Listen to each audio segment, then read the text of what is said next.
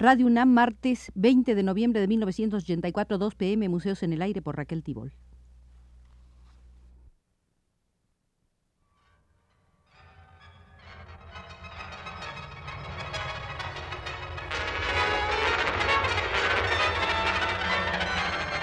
Museos en el Aire.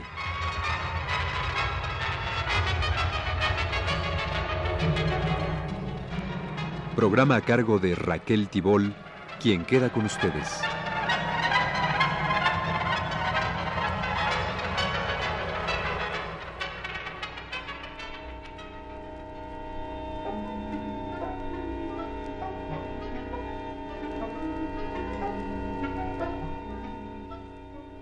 Es esta de hoy nuestra tercera visita al Museo de la Escultura Contemporánea Mexicana, donde estamos viendo algunos de sus problemas fundamentales.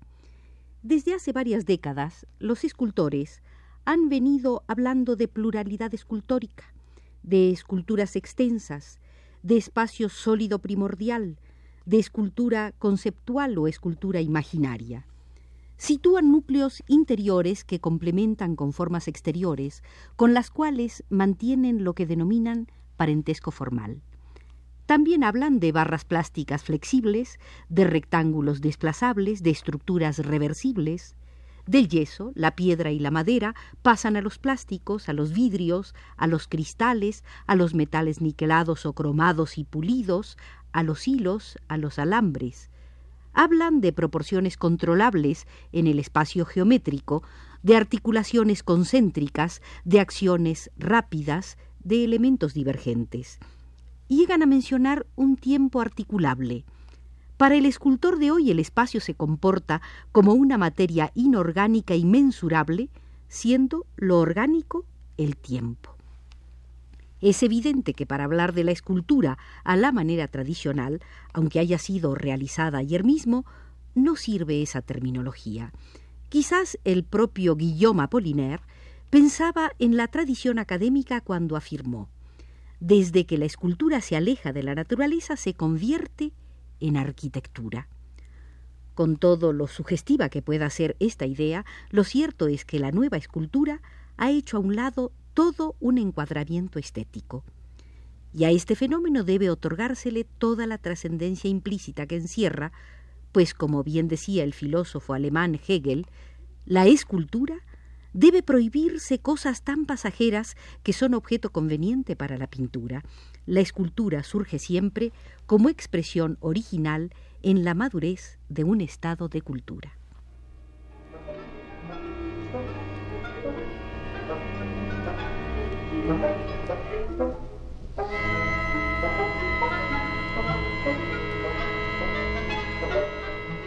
La fuerza artística de una escultura no depende de un mayor o menor verismo anatómico, aunque ese verismo incluya toda la dinámica de un cuerpo vivo, pensante, actuante. El artista profundo, el artista de gran calado, expresa a su tiempo, no lo retrata y en la medida en que expresa su tiempo y su sociedad, entra en conflicto con quienes funcionan como encargados de conservar y resguardar un estereotipo, con quienes pretenden la imposible estabilización de las fuerzas sociales. A esto último se debe el hecho de que en un país de tan extraordinaria tradición escultórica como es México, se produzcan de pronto fuentes con hongos y minervas que posiblemente mal imitan fuentes de otras ciudades y otros países, privando a los escultores mexicanos de la oportunidad de hacer monumentos que den carácter propio a ciudades que cada vez lo están perdiendo más.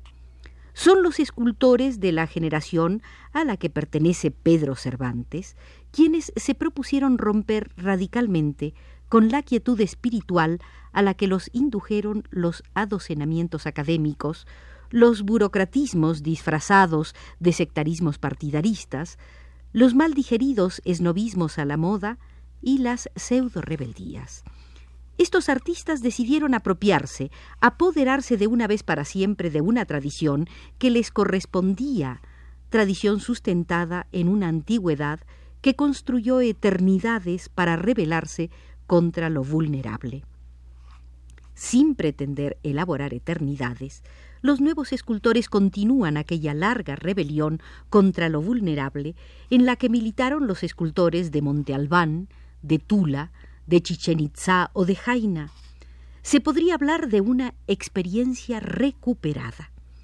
Los escultores de las últimas generaciones, dentro de sus lenguajes plásticos muy personales, están demostrando preocupación por el hombre y por los problemas actuales del arte y la cultura. Y da la casualidad de que ninguno de ellos exalta las fuerzas oscuras y antisociales que hoy están muy activas en contra de los pueblos. A lo más que podría llegarse en un análisis riguroso de los alcances humanitarios de su obra, es a la comprobación de una acusada visión individualista del drama del hombre en la producción de casi todos los jóvenes artistas de México. Es un hecho que el humanismo social, que logra en México expresiones notables, ha sido desplazado en la mayoría de los casos por un humanismo de intenso carácter esotérico, desligado de cualquier interés social inmediato, reconocible. Pero no puede dejar de señalarse que en la vasta producción actual abundan las obras de estilo anacrónico, las de fáciles fórmulas decorativas y que también es frecuente una aplastante ausencia de inventiva.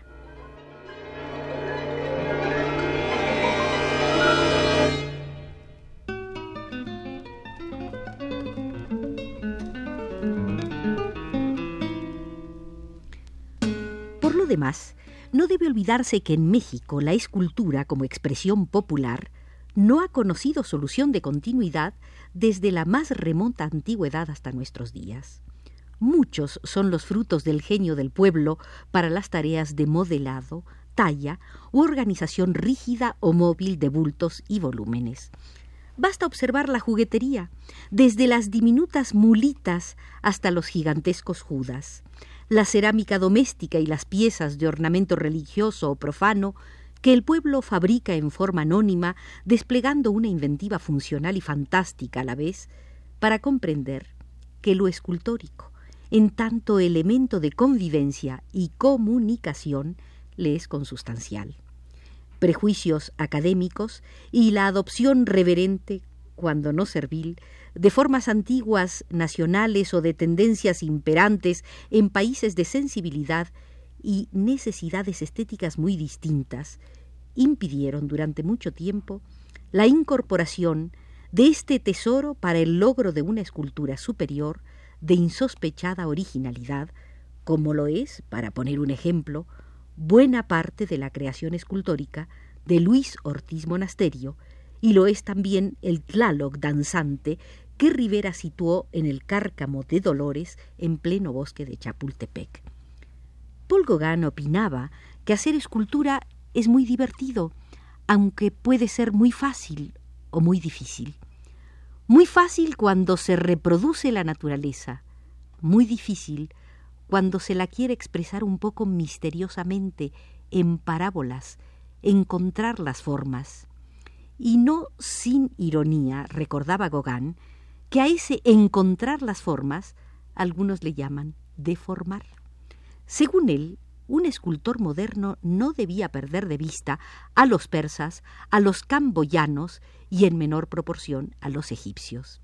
El gran error es el arte griego, clamaba.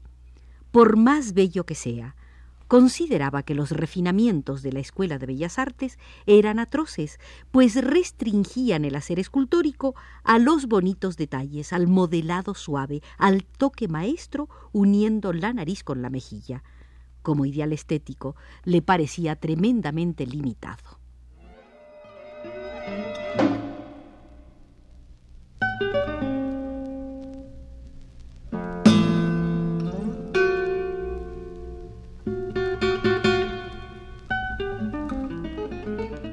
Esas observaciones de Paul Gauguin demuestran que la escultura francesa de su hora había adquirido una funcionalidad eminentemente doméstica.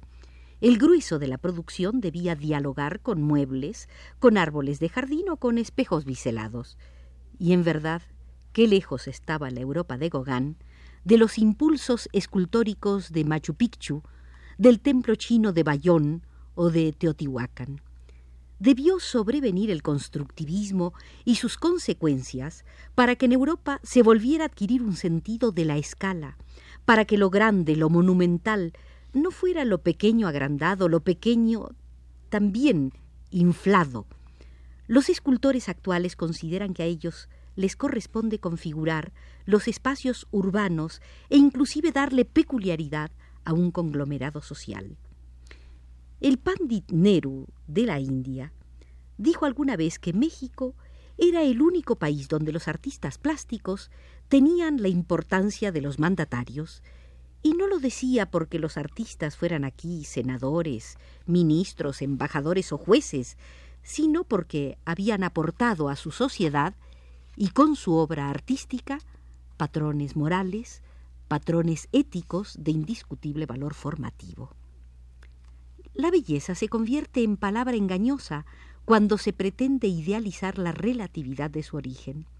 Los materiales, para producir belleza, han roto el cerco de su catálogo exclusivista y discriminatorio. La actividad creadora no trata de producir belleza en un sentido tradicional o estereotipado. Cíclicamente aparecen en el irrepetido desarrollo del arte periodos de negación, de destrucción, de fobias. Después emprenden caminos de eternos retornos, no para repetir historias, sino para rescatar, asimilar, sintetizar. La imaginación vuela y evoluciona, los tiempos cambian y con ellos la razón de ser del arte. Cada individuo va enriqueciendo con sus creaciones el caudal común, a la vez que renueva y actualiza la tradición. No han existido ni existirán jamás escuelas rígidas. Son los sectarios y los dogmáticos quienes han inventado y siguen inventando mentiras frustrantes. Es un hecho que desde las primeras décadas de este siglo el eclecticismo se ha impuesto en el medio artístico mexicano, y eso fue reconocido por los miembros del Salón Independiente, quienes en 1969 afirmaron El arte contemporáneo se caracteriza precisamente por la libertad con que el creador se sirve de todas las técnicas materiales a su alcance para la realización de su obra.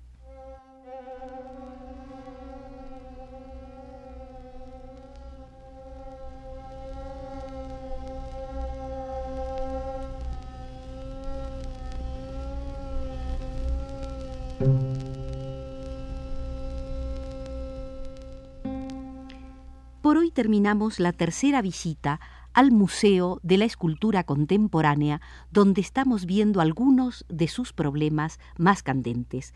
Nos acompañó desde los controles Abelardo Aguirre. Los invitamos para el próximo martes a la cuarta visita al Museo de la Escultura Contemporánea. Este fue Museos en el Aire.